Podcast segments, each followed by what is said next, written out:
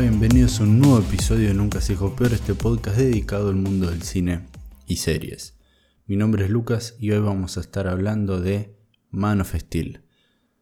¿Por qué estamos hablando de Man of Steel en el 2020 cuando es una película que salió en el 2013? Y no, no es una película que vi o que tuve que tachar de mi lista de pendientes en esta cuarentena. Claramente no es una película que la vi en el fin de semana en que se estrenó y me voló la cabeza. Esa película me voló la cabeza y me sigue volando la cabeza. Debe ser una de las películas basadas en personajes de cómics que más he visto en los últimos años, teniendo en cuenta que la película se estrenó en el 2013. Otra puede llegar a ser The Dark Knight y alguna de de Marvel en particular, de estas últimas, mm, no, no, tengo muchas que, haya visto reiteradas veces de ellas, eh, de, ese mundo cinematográfico actual de Marvel. Pero de DC yo soy mucho más fan de DC de, toda la vida. Eh, esto es algo que lo pueden escuchar en el podcast que realicé únicamente hablando del Snyder Cut eh, donde ahí profundizo más sobre lo que significa para mí el, mundo de C y, cómo afectó en, mi infancia y en, ese momento de, crecimiento. Y Man of Steel es una película que yo no la esperaba, no tenía expectativas eh, muy altas al momento de ir a verla. Pero antes de meternos con eso, ¿por qué estamos hablando de esta película?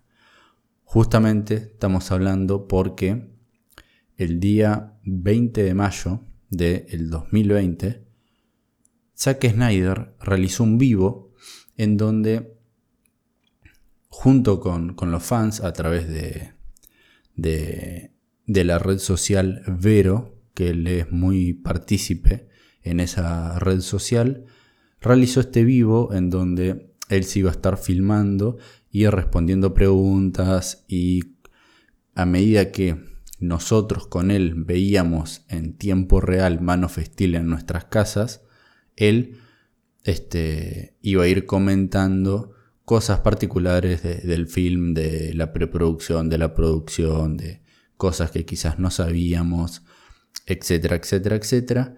Y por qué había tanto hype por este vivo, este, este vivo comentado, este Man of Steel comentado por, por su director, por Zack Snyder, porque se especulaba, había muchos rumores de que em, la idea de hacer este vivo por parte de Zack Snyder en realidad tenía algo detrás, que era el anuncio oficial de que se iba a estar liberando el Snyder Cut. Si estás escuchando este podcast, este episodio en particular, hablando de Man of Steel, y no sabes qué es el Snyder Cut, podés tranquilamente ir al episodio eh, que le dediqué sobre el Snyder Cut dentro de este podcast, donde ahí voy a estar este, y estoy em, profundizando más lo que significa esto, que al fin esos rumores y y todo esto que había detrás que se estaba charlando en los últimos días era cierto.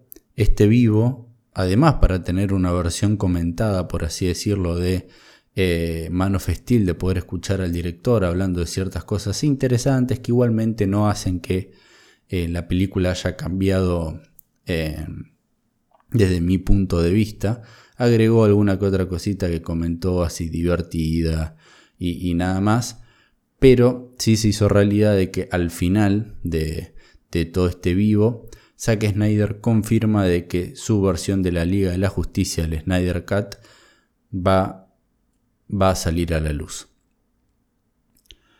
Aprovechando que Zack Snyder realizó este vivo donde junto con me sumé a, este vivo y ver Man of Steel mientras él comentaba la, la película, ¿por qué no justamente hacer una review, charlar sobre lo que me pareció que es Man of a mí.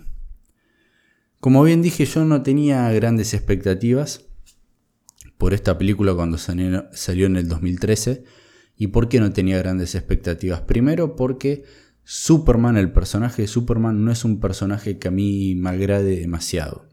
Sí me ha agradado y me está agradando mucho más en el último tiempo.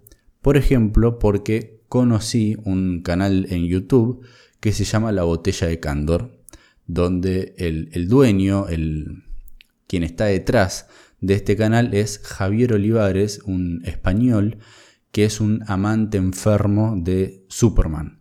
Es un increíble este, fanático y ama a ese personaje. Y a través de él empecé a también a amar un poquito más y a gustarme y a entrarme mucho más en lo que es este personaje. Y con el correr de, estos últimos 2-3 años que sigo este canal en YouTube, puedo decir que es un personaje que me gusta, que me gusta bastante. Pero ¿por qué antes no me gustaba tanto? Por esta sensación de ser un ser indestructible, de que prácticamente siempre se tenía que recurrir a la kriptonita para poder hacerle algún tipo de daño. Salvo que aparezca Doomsday o algún este, villano que realmente esté a la altura de Superman, pero que este, eso casi nunca ocurría, o, si ocurría era, viste, medio, medio raro, más que nada en los cómics que, había visto. Pero siempre en las películas live action que teníamos hasta ese momento, en todas las películas de Christopher Reeve y este, la que tuvimos, la Superman Returns, mm, como que no, no, se podía aprovechar realmente lo que podía llegar a ser una película de Superman para mí. Para mí siempre se tenía que estar recurriendo a la kriptonita o alguna que otra cosa. Pero, además de esto, esta sensación de, del ser súper indestructible, además es un ser súper poderoso, que tiene visión calorífica, que eh, sopla hielo, que vuela, que es justamente indestructible, las balas no le hacen daño, tiene super fuerza, etcétera, etcétera, etcétera. Es como es el menjunje de todos los, superpoderes que puede llegar a tener un, superhéroe los tiene Superman. Eh, y es como que era demasiado para mí, es demasiado.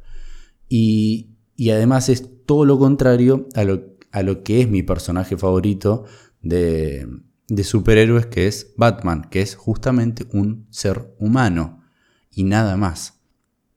Lo único que tiene es los millones de dólares que tiene y su inteligencia. Y bueno, las capacidades físicas que lleva al cuerpo humano al límite.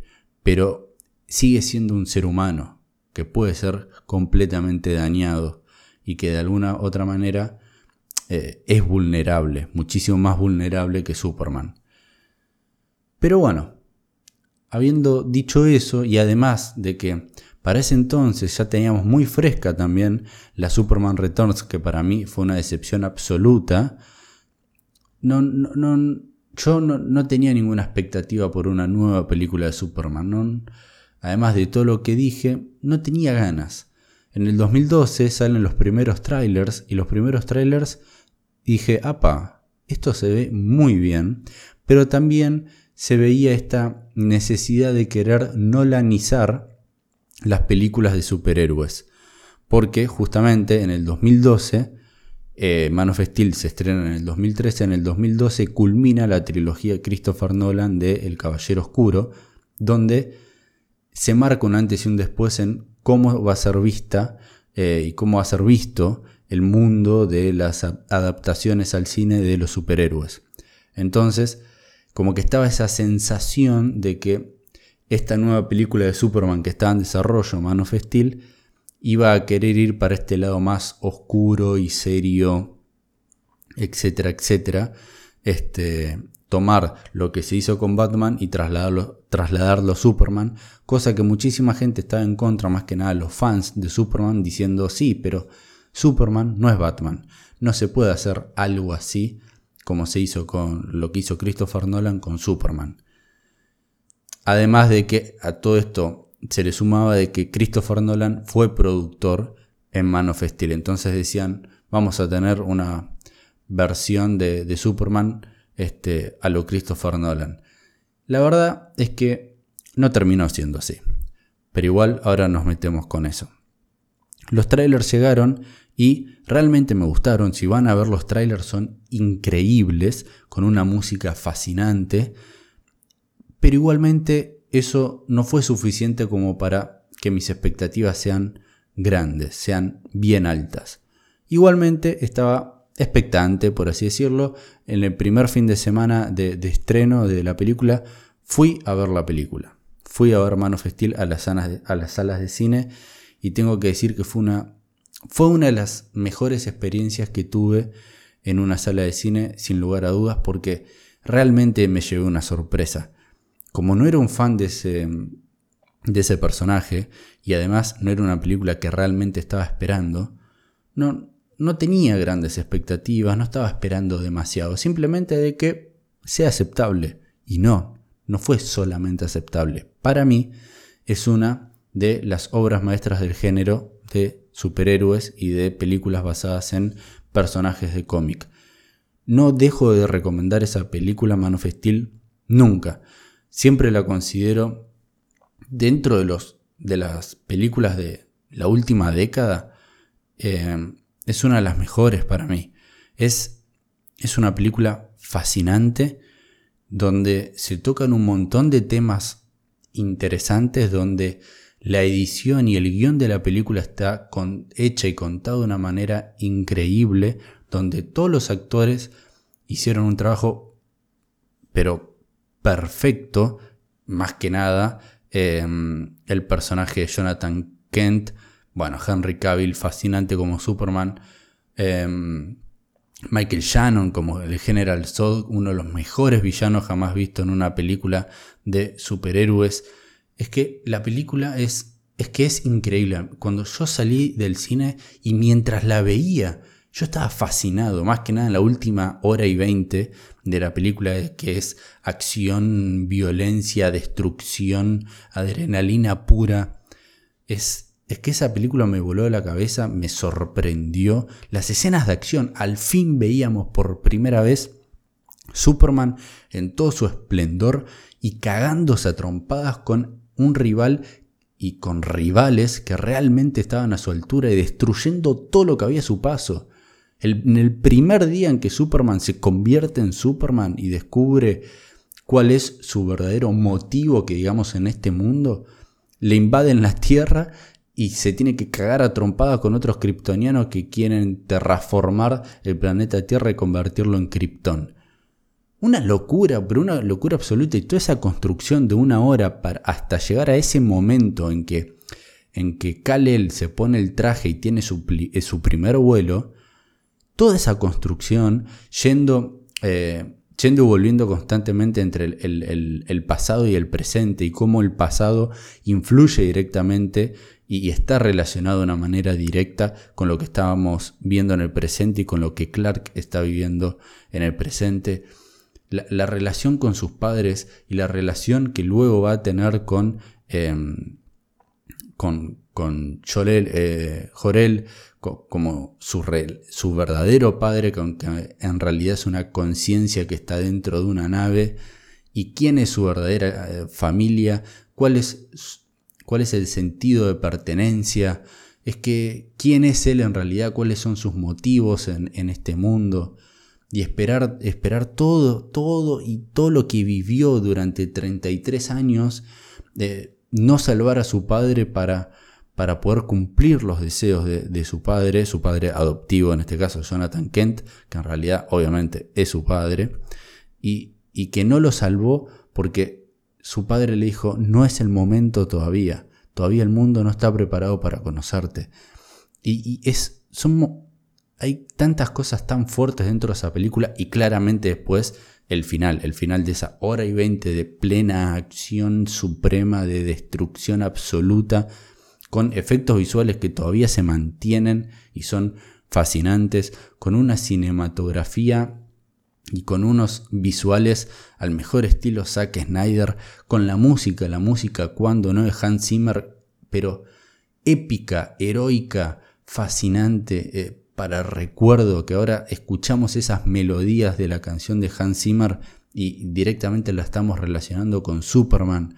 Es que, eh, que todo en esa película es, es, que es increíble. Es increíble, es una de mis películas favoritas de, de, superhéroes, junto con, para mí, porque además del impacto que tuvieron esas películas, de Dark Knight, las primeras dos películas de Sam Raimi de Spider-Man, Spider-Man 1 y 2, y Man of Steel, están esas cuatro, eh, forman parte de mi top 5, pero top 5, top 7 de películas de superhéroes o de películas basadas en personajes de cómic de todos los tiempos. Man of Steel es increíble, pero hablando de toda esta espectacularidad que es la película, también hay que tener en cuenta que cuando salió, en el 2013, no tuvo muy buenas críticas esta película. Es más, en Rotten Tomatoes tuvo un 56%.